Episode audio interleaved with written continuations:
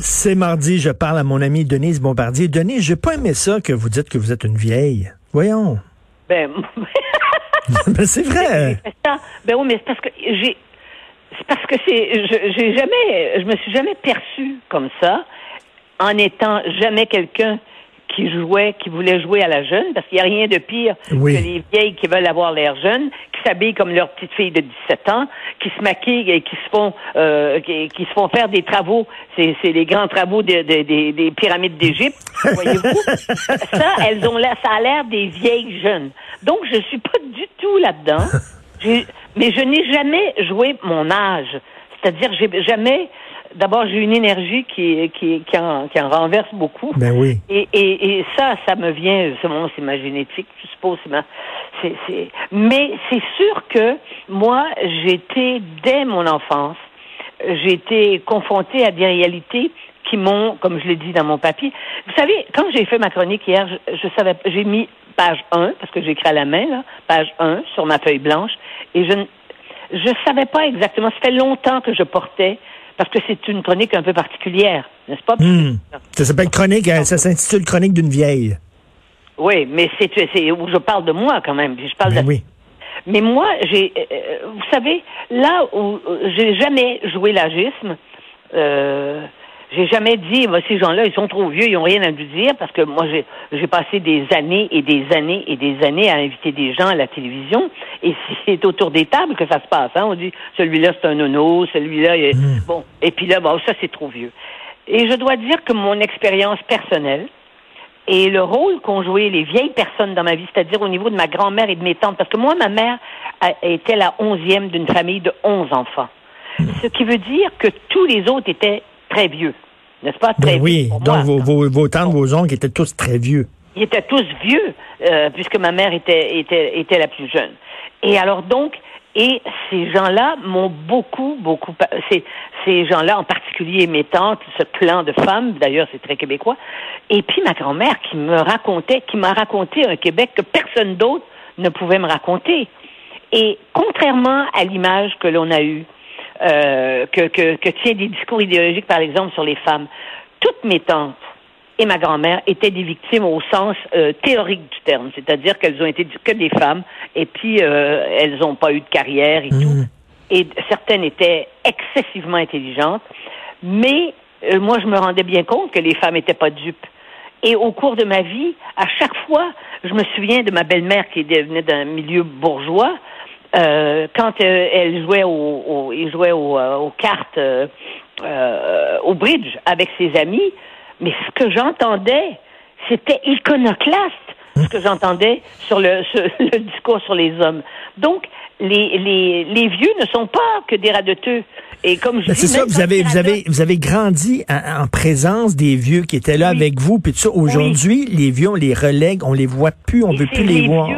oui, et c'est les vieux qui m'ont protégé.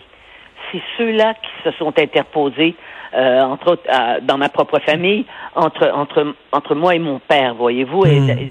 bon, alors, mais il est certain que quand j'ai vu qu'à 70 ans, j'étais obligée de rester dans la, à la maison, confinée à la maison, hein, et, et, ça, tout à coup, il y a, y a officiellement, on m'a dit que j'étais vieille. Hmm. Et euh, qu'est-ce que ça veut dire être vieille au Québec? Mais ce que ça veut dire être vieille au Québec, c'est les CLS, c'est par les CHSLC qu'on. ben, Est-ce que vous trouvez, parce que là, il y, a un, vent de révolte chez les personnes âgées en santé, en disant on nous infantilise. Là, on nous dit là, ta petite marche, t'as deux heures cet après-midi, ça va durer une demi-heure, il faut se tenir par la main. Mais vous savez, tout c'est, tasse-toi, tasse-toi mon, ben, tasse-toi mon oncle, ben ça, ça peut avoir un autre sens aussi. Euh, par rapport à, par rapport à, ouais ça peut avoir une connotation sexuelle aussi mais c'est enlève-toi de là puis euh, euh, bye bye les les les bye bye les boomers oui ok boomer parce que c'est maintenant on est dans l'urgence de vivre Or, on est pressé. Et les jeunes sont pressés d'arriver, sont pressés d'avoir le plus gros salaire. Nous, on attendait, on, trouve on trouvait ça normal de commencer au bas de l'échelle. Hein? Et mm. puis, c'était les ceux qui étaient plus âgés, qui avaient plus d'expérience que nous. Mais le problème, c'est pas ça. C'est que la vieillesse, c'est une réalité physique, bien sûr. C'est une réalité, euh, je dirais, euh, physique dans tous les sens du terme, c'est-à-dire que le corps, le corps, euh, le corps se flétrit, que voulez-vous. Hmm. Mais, mais par, pour l'esprit, c'est pas vrai. Et on a été dirigé, les grands moments de l'histoire du 20e siècle ont été portés par des gens qui n'étaient pas des jeunes. Les jeunes étaient sur le terrain, c'est sûr, mais les, mais les grands chefs d'État qui se sont insurgés, par exemple, contre le nazisme, c'était tout. De, de Gaulle, c'était pas un jeune. Ben non. Hein? Et, et donc, et, et parce qu'on avait besoin d'images d'autorité et de réassurance.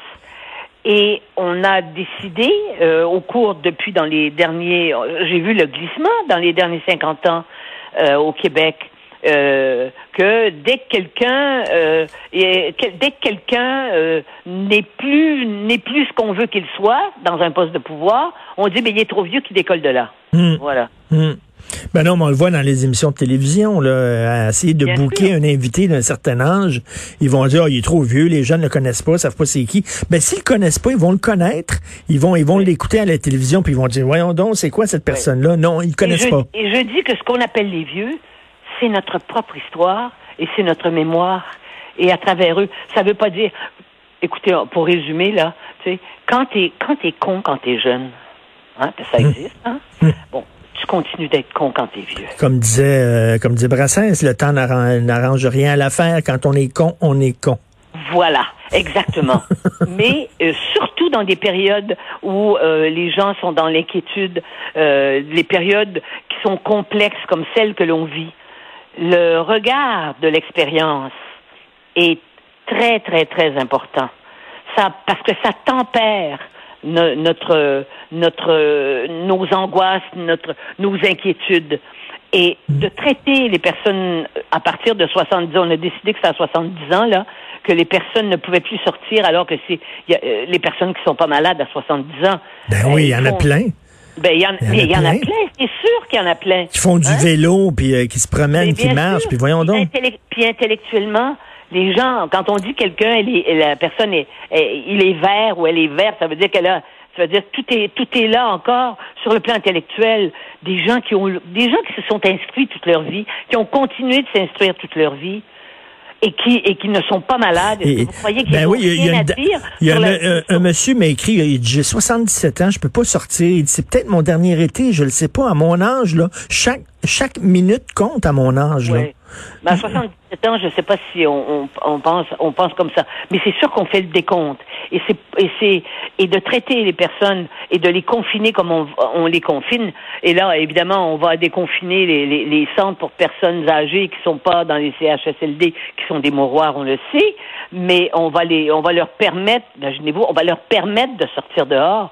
Mais enfin, ils sont plus en forme que Ouais. beaucoup de gens de 40 ans qui sont qui sont euh, euh, qui, qui ont un surpoids, euh, qui font Mm. pas d'exercice, euh, et puis en plus de ça, qui lisent jamais un livre, qui s'intéressent pas à l'actualité. Vous voyez ce que je veux dire? Non, non, mais vous avez Et sur parfaitement le plan raison. journalistique, et sur le plan journalistique, c'est pareil.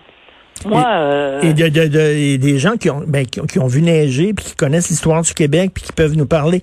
A- on a comme coupé, euh, on a comme coupé. Il n'y a plus de, de passage de flambeau, il n'y a plus de mentor, il n'y a plus de, euh, de, de gens qui disent, ben regarde, ça s'est passé comme ça quand j'étais jeune, puis qui parlent. Tu sais, euh, il n'y a, rien de mieux de voir qu'un un, un- un Oui. petit enfant avec son grand-père et son grand-mère qui, qui discutent ensemble. C'est super touchant. Moi, oui, moi, je vais vous dire, c'est quand je suis allée vivre en France, quand j'ai fait mon doctorat dans les années 70, je suis partie en France pour ça, je suis restée quatre ans en France. C'est là que j'ai rencontré probablement les gens les plus impressionnants. Et en plus, j'ai travaillé aussi pour Radio-Canada, je faisais des entrevues. Donc, j'ai interviewé le, euh, ce qu'on pourrait dire le tout Paris, si vous voulez, de la politique et tout.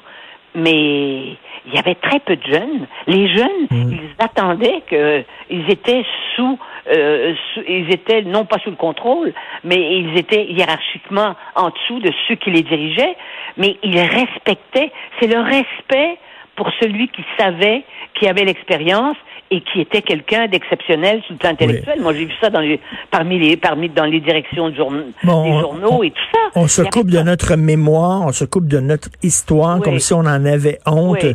Euh, J'invite les gens à lire votre texte, le chronique d'une d'une jeune avec de l'expérience. Non, chronique d'une vieille, c'est comme ça le titre. Non, non, mais c'est parce que je- je- j'utilise le mot de vieille. Est-ce que vous- Ben oui. quand je me regarde, je me, je me dis bon ben je suis moi. Bon, oui. j'ai pas j'ai pas l'air de ce que j'avais l'air à à 18 ans, mais pour l'énergie, je peux vous dire une chose, je pense que j'en ai plus parce que je sais comment les, je sais Ah comment oui, faire oui. l'économie de mes de mes Alors, j'en avais même plus que moi. Merci, Denise.